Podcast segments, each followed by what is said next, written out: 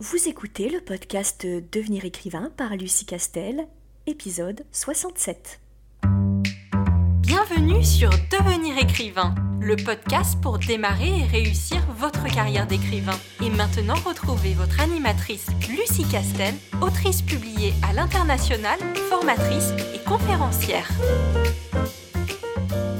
Bonjour, bienvenue à toi, auditeur fidèle ou simplement de passage, dans ce nouveau podcast consacré aujourd'hui à un témoignage personnel puisque je vais aborder les quatre erreurs que j'ai faites lorsque j'ai débuté ma carrière d'écrivain. Mais avant de te parler un petit peu de mon ressenti et de mon expérience personnelle, je t'encourage, si ce n'est pas encore fait, à télécharger notre modèle de fiche de personnage sur licar.fr et surtout si tu le souhaites, à partager et à commenter cette chaîne de podcast et je t'en remercie par avance. Et si cet épisode t'intéresse, alors je t'invite à t'installer confortablement et à suivre le son de ma voix. Je pense essentiel dans la communauté des auteurs et surtout lorsque on débute d'écouter ce que d'autres auteurs ont vécu et ce par quoi ils sont passés. Ce que je déplore souvent, et d'ailleurs ce qui a justifié la création de l'Institut des carrières littéraires et de la chaîne de podcast, des lives et de la formation Devenir écrivain projet best-seller, c'est que l'auteur est encore trop isolé, je trouve. Que ce soit dans les informations qu'il peut glaner, qu'il peut obtenir, ou ne serait-ce que en matière de solidarité entre les auteurs. De nombreux auteurs pensent encore qu'ils sont tous en concurrence les uns avec les autres et que les lectorats ont tendance à, s'exclure alors que c'est tout à fait l'inverse, les lectorats s'additionnent. Et du coup, je, déplore qu'on laisse l'auteur dans cette espèce d'isolement et de méconnaissance de ses droits et de ce qui se passe autour de lui. Et c'est la raison pour laquelle j'ai créé ce podcast et j'ai créé les lives et la formation euh, Devenir écrivain projet best-seller. C'est la raison pour laquelle j'ai eu envie dans cet épisode de parler un petit peu de mon expérience parce que chaque expérience des auteurs va servir à éduquer, à mettre en garde, à orienter éventuellement les euh, nouveaux auteurs qui arrivent. Et si les erreurs que nous avons euh, commises peuvent servir à ce que les nouveaux auteurs les évitent, eh bien c'est une bonne chose. Souvent, lorsque j'en parle à des collègues auteurs, lorsque euh, voilà, on fait un peu nos vieux de la vieille et qu'on raconte des anecdotes de nos tout débuts de carrière, on se rend compte qu'on a un peu commis les mêmes erreurs et on se fait euh, cette même réflexion, on se dit, euh, si on m'avait prévenu, si j'avais su ça dès le départ, j'aurais tellement économisé du temps et des déboires, j'aurais tellement pu aller droit au but et, l'aventure aurait tellement pu être plus positive que ce qu'elle n'a été lors de mes premières expériences. Donc c'est la raison pour laquelle je fais des interviews, je pose des questions à mes collègues auteurs et puis euh, je, vous livre la, la, somme de ces expériences au travers des conseils que je vous donne, qui ne sont pas uniquement des conseils personnels bien entendu, mais voilà, pour cet épisode de podcast, j'avais envie de vous reparler un petit peu de ma première expérience parce que si vous suivez cette chaîne de podcast, vous savez que cette première expérience, elle a été désastreuse et que je pense avoir concentré absolument toutes les erreurs possibles et imaginables. Il s'avère qu'en plus, pas de bol, je suis tombée sur le seul éditeur qui était sans scrupules. Heureusement, il y en a très très peu dans la profession, hein, ça c'est une bonne chose, mais pas de bol, voilà, c'est tombé sur moi. Et en vous servant un petit peu de mon expérience, il y a quand même des choses que vous pouvez euh, repérer. Pour ce qui est de ces euh, erreurs-là, alors la toute première que j'ai commise lorsque j'ai signé mon premier contrat de, de publication, c'est que j'ai cru, j'ai vraiment cru naïvement, que cet éditeur me faisait une fleur en me publiant. Et là, c'est le début de la fin. Je veux te mettre en garde si tu n'as pas encore publié. Je veux vraiment te mettre en garde sur cette espèce de de naïveté et de, syndrome de l'imposteur qui nous pourrit la vie, nous créatifs, nous artistes, on s'imagine que parce qu'il y a énormément de soumissions de manuscrits et que donc quand on regarde le rapport entre le nombre de manuscrits qui sont soumis et puis le nombre de manuscrits qui sont publiés, on a cette fausse impression que on fait partie des élus lorsque on est euh, publié et que du coup l'éditeur qui se penche sur notre manuscrit et qui accepte de euh, nous euh, publier il nous fait une sorte de fleur en fait. Et que du coup, on devrait lui en être éternellement reconnaissant de nous publier et de nous donner notre chance alors que on n'a encore jamais publié, qu'on n'a pas d'antécédents de chiffres, qu'on n'a pas fait de grosses ventes et que du coup, finalement, l'éditeur il prend un risque en nous publiant et qu'on n'est vraiment pas sûr que notre manuscrit, malgré évidemment euh, tout le savoir-faire, toute la bonne volonté qu'on va y mettre, on n'est pas sûr que ce livre va se vendre. Ça, c'est vraiment une erreur de débutant, qui en plus va avoir ceci de très sournois et de très nauséabond que de nous placer dans une relation nécessairement déséquilibrée avec l'éditeur, étant donné qu'on lui voue une reconnaissance éternelle parce qu'on s'imagine qu'il vient de nous faire une fleur et qu'on est une sorte d'élu, alors évidemment qu'on est dans une relation déséquilibrée. On est tellement heureux qu'il nous publie, on le remercie tellement que du coup, ben, on, va éviter de poser certaines questions ou on va éviter peut-être de parler de choses qui fâchent parce que certaines de ses euh, attitudes, de ses réponses ou de ses décisions ne nous conviennent pas. Mais du coup, on n'ose pas lui en faire la remarque parce que on est dès le départ dans cette espèce de relation déséquilibrée qui est que on lui voue une reconnaissance euh, éternelle. C'est complètement faux. Parce que si l'éditeur, certes, prend un risque lorsqu'il décide de te publier, et que tu n'as euh, aucun succès euh, précédent, puis même quand tu as un succès précédent, il n'est absolument pas dit que, tu retrouves, et que tu renoues avec euh, le succès avec ce nouveau roman. Certes, il prend un risque, mais je rappelle que c'est un entrepreneur. Donc la vie quotidienne d'une entreprise, c'est de miser sur un produit, un livre, ou de miser sur quelqu'un, sur un auteur c'est son travail quotidien que de calculer le risque et le profit et que de prendre des décisions avec un risque mesuré. C'est son travail, c'est le cœur de son métier. Il n'est pas là euh, en disant Oh là là, j'aime tellement cet écrit que je vais prendre un risque disproportionné que je ne prends pas habituellement. C'est le cœur de son travail. C'est un professionnel du risque calculé. Et encore une fois, sans roman, il n'a pas de chiffre d'affaires. C'est-à-dire qu'un éditeur son travail quotidien et principal, c'est de publier des livres. Sans livres, il ne fait aucun chiffre d'affaires. Donc il est inutile, nous, en tant qu'auteurs, de continuellement culpabiliser et d'avoir peur en se disant Mon Dieu, et si jamais je ne vends pas, ça n'est pas notre problème.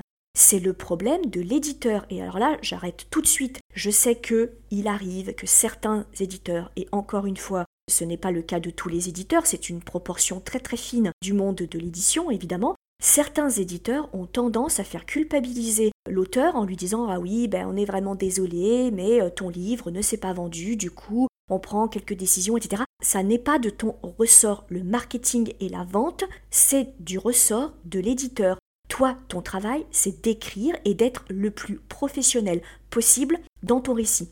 C'est-à-dire d'appliquer toutes les méthodes d'écriture, et d'être encore une fois dans le produit que tu soumets à l'éditeur, à savoir ton manuscrit. En dehors de ça, ça n'est pas de ta compétence de visualiser les ventes futures, de penser les ventes futures, d'essayer de te demander qu'est-ce que je peux faire pour que le roman puisse se vendre, ça n'est pas de ta compétence. Si c'était de ta compétence, alors à ce moment-là, tu serais en auto-édition et tu toucherais 70% du montant total des livres vendus. Je rappelle que tu ne vas toucher qu'aux alentours de 8-10% du montant total du prix du livre.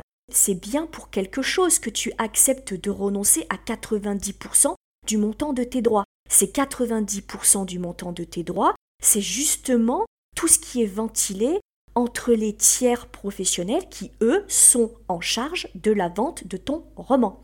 Tout ça, l'éditeur le sait, s'il a décidé de devenir éditeur, c'est parce qu'il sait que son travail principal, c'est de vendre, et que quand il vend, ben, il y a un risque que ça ne se vende pas. Et c'est en aucun cas la faute de l'auteur, encore moins de sa responsabilité. Donc vraiment, vraiment, la première erreur, c'est de croire que l'éditeur te fait une fleur. Pas du tout. Il vient te trouver parce qu'il pense que toi, en tant qu'auteur, en tant que professionnel de l'écriture, ben, tous les deux, vous pouvez collaborer et que de cette collaboration peut accoucher d'une vente qui va satisfaire à la fois la maison d'édition et à la fois euh, l'auteur. Donc que cette collaboration va être fructueuse. Si bien qu'il faut que tu gardes en tête que du coup, la relation est parfaitement égalitaire. Vous êtes sur un pied d'égalité. Lui est un professionnel de la vente et de l'édition, toi, tu es un professionnel de l'écriture. Et si quelque chose en cours de route dans le contrat ne te convient pas, tu peux poser les questions et exiger un certain nombre de choses sans avoir peur que euh, voilà, euh, il t'en veuille et que du coup tu sois vraiment injuste et que tu manques de reconnaissance, tu n'as pas à être reconnaissant de signer un contrat d'édition. Tu es un professionnel, tu signes un contrat de publication Point barre. Ça, c'est la première erreur. La deuxième erreur que j'ai commise, c'est que j'ai fait confiance parce que je pensais être face à un professionnel, ce qui est le cas dans 99% des cas, et j'ai survolé le contrat me soumettait, en pensant que il avait simplement pris, comme il me l'avait dit, un modèle de contrat type et qu'il avait mis euh, à l'intérieur euh, les euh, clauses de base. Et je vais aller plus loin, même quand tu te trouves face à un éditeur tout à fait honnête, ce qui n'a pas été mon cas au départ, hein, mais la plupart du temps, comme je te lis dans 99% des cas, tu seras face à un professionnel respectueux, il n'empêche que ça ne veut pas dire que certaines clauses dans ton contrat peuvent ne pas te convenir et tu peux réussir à négocier certaines clauses. Pas toutes, évidemment, parce qu'encore une fois, c'est une négociation, il y a des choses que tu vas pouvoir obtenir et d'autres que tu ne pourras pas obtenir, et ça n'est pas grave. L'essentiel, c'est que tu puisses en discuter et surtout que toi, tu puisses vérifier que toutes les clauses que tu signes dans ton contrat sont pas simplement les clauses normales, parce que oui, on peut tout y mettre, et encore une fois, il n'y a pas de contrat type, en réalité, c'est n'importe quoi, il y a juste un contrat dans lequel on met certaines choses. Il s'avère que il y a une sorte de culture professionnelle qui fait que la plupart des éditeurs mettent les mêmes clauses dans leur contrat, mais il n'y a absolument rien qui est dit dans la loi. Attention, il faut que vous ayez absolument toutes ces clauses dans ce type de contrat. À partir du moment où les clauses elles sont pas contraires à l'ordre public, on met un peu ce qu'on veut dans les clauses. Donc tout est affaire de négociation. Ne te dis pas, par exemple, ah bah oui, il y a forcément une clause d'exclusivité et de préférence, donc j'ai pas d'autre choix que de la signer. Non, ça n'est qu'une option parmi tant d'autres et tu peux décider de réaménager cette clause de préférence et d'exclusivité comme tu peux décider de ne pas signer une clause sur la cession des droits poches parce que par exemple, ton éditeur ne fait pas de poche. Donc toi, tu préfères garder tes euh, droits poches et les négocier euh, éventuellement toi-même directement avec une autre maison d'édition. Je ne te garantis pas que l'éditeur va accepter de lâcher les droits poches, mais par contre, tu peux quand même poser la question en toute transparence, en toute égalité et en tout, euh, respect. Troisième erreur que j'ai euh, commise, je n'ai posé aucune question. Et ça, ça vient de l'erreur numéro une, on est bien d'accord. De te dire, il faut que je lui montre que je suis reconnaissante et surtout, il faut pas que je sois un auteur qui pose problème et qui devienne pénible. Parce que s'il devient pénible, eh ben, du coup, il va plus me resigner, en fait. Donc, je vais éviter de poser des difficultés, je vais éviter de poser des questions et de l'embêter comme ça, eh bien, je vais l'encourager à continuer de me signer. Ça, c'est vraiment une erreur. Ce n'est pas parce que tu poses une question qu'il euh, va te détester et quand bien même il n'apprécierait pas que tu poses la question, encore une fois, il n'y a pas d'affect hein, dans la relation professionnelle. C'est pas ton meilleur ami, l'éditeur, c'est un collaborateur avec lequel tu vas entretenir, et je te le souhaite et t'encourage à faire ce qu'il faut pour que ce soit le cas. C'est un collaborateur avec lequel tu vas entretenir une relation respectueuse et une relation de confiance professionnel, mais c'est pas ton meilleur ami, et tu n'as pas à en faire ton meilleur ami, parce que vous êtes encore une fois deux professionnels liés par un contrat professionnel. Donc il faut éviter de mettre de l'affect inutilement. Tes amis, tu en as déjà, et évite que ce soit dans la sphère professionnelle, parce que selon les décisions que tu vas prendre par la suite, tu éviteras de les prendre parce que tu auras peur de blesser l'éditeur qui sera devenu ton meilleur ami. Vraiment prendre du recul avec la relation professionnelle. Tu es un professionnel et tu évolues dans une sphère professionnelle. À ce titre, il n'y a pas d'affect à mettre là-dedans. Et ce n'est pas parce que tu vas poser des questions, et encore une fois tu le fais avec le plus grand respect, que l'éditeur il va se dire mon Dieu, mais euh, cet auteur il est pénible. Bah, et quand bien même il, penserait que cet auteur est pénible, ça le regarde à partir du moment où la relation elle est encore une fois respectueuse.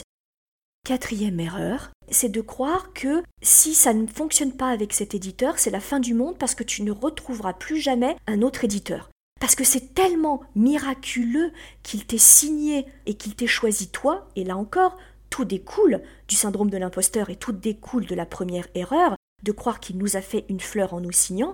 Encore une fois, c'est une erreur de croire que tu ne retrouveras plus jamais un autre éditeur. Pas du tout, pas du tout. Et même ce sera beaucoup plus facile au fur et à mesure que tu signes avec des maisons d'édition parce que du coup tu vas te faire ton expérience, tu sais ce qui ne fonctionne pas, tu sais comment faire un dossier de soumission, tu as des antécédents, tu as déjà publié, donc tu n'es plus novice. En gros, c'est un peu comme dans n'importe quelle autre profession, plus tu enrichis ton CV, plus il est facile de décrocher un nouvel emploi. Parce que tu vas dire à ton nouvel employeur, ben voilà, moi j'ai déjà un peu bourlingué. J'ai déjà fait ça, ça et ça, etc. Et je veux voir autre chose, je, je veux de nouvelles expériences. Eh bien, c'est exactement pareil dans la sphère professionnelle de l'édition.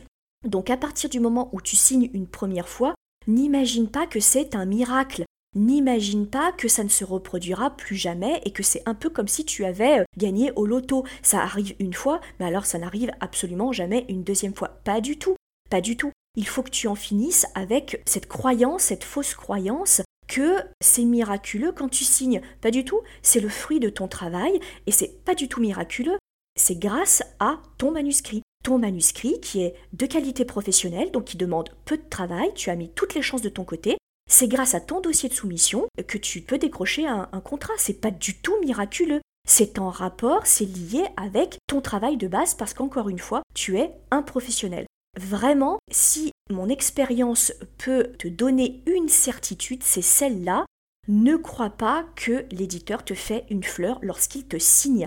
Il te signe parce que tu es un professionnel et que tu lui livres un produit de qualité professionnelle qui est donc ton roman. Voilà, j'espère que ce podcast t'aura un petit peu éclairé sur cette épineuse question du syndrome de l'imposteur et de la confiance qu'on peut avoir ou non en nous. N'hésite pas à me soumettre des questions que tu aimerais que je traite dans les épisodes futurs. Je te souhaite une très belle semaine et je te dis à très vite. Vous voulez devenir écrivain? Inscrivez-vous à notre newsletter et recevez en cadeau notre modèle de fiche de personnage ultra complète. Chaque semaine, découvrez nos conseils et une bonne dose de motivation. Rendez-vous sur licar.fr, l e.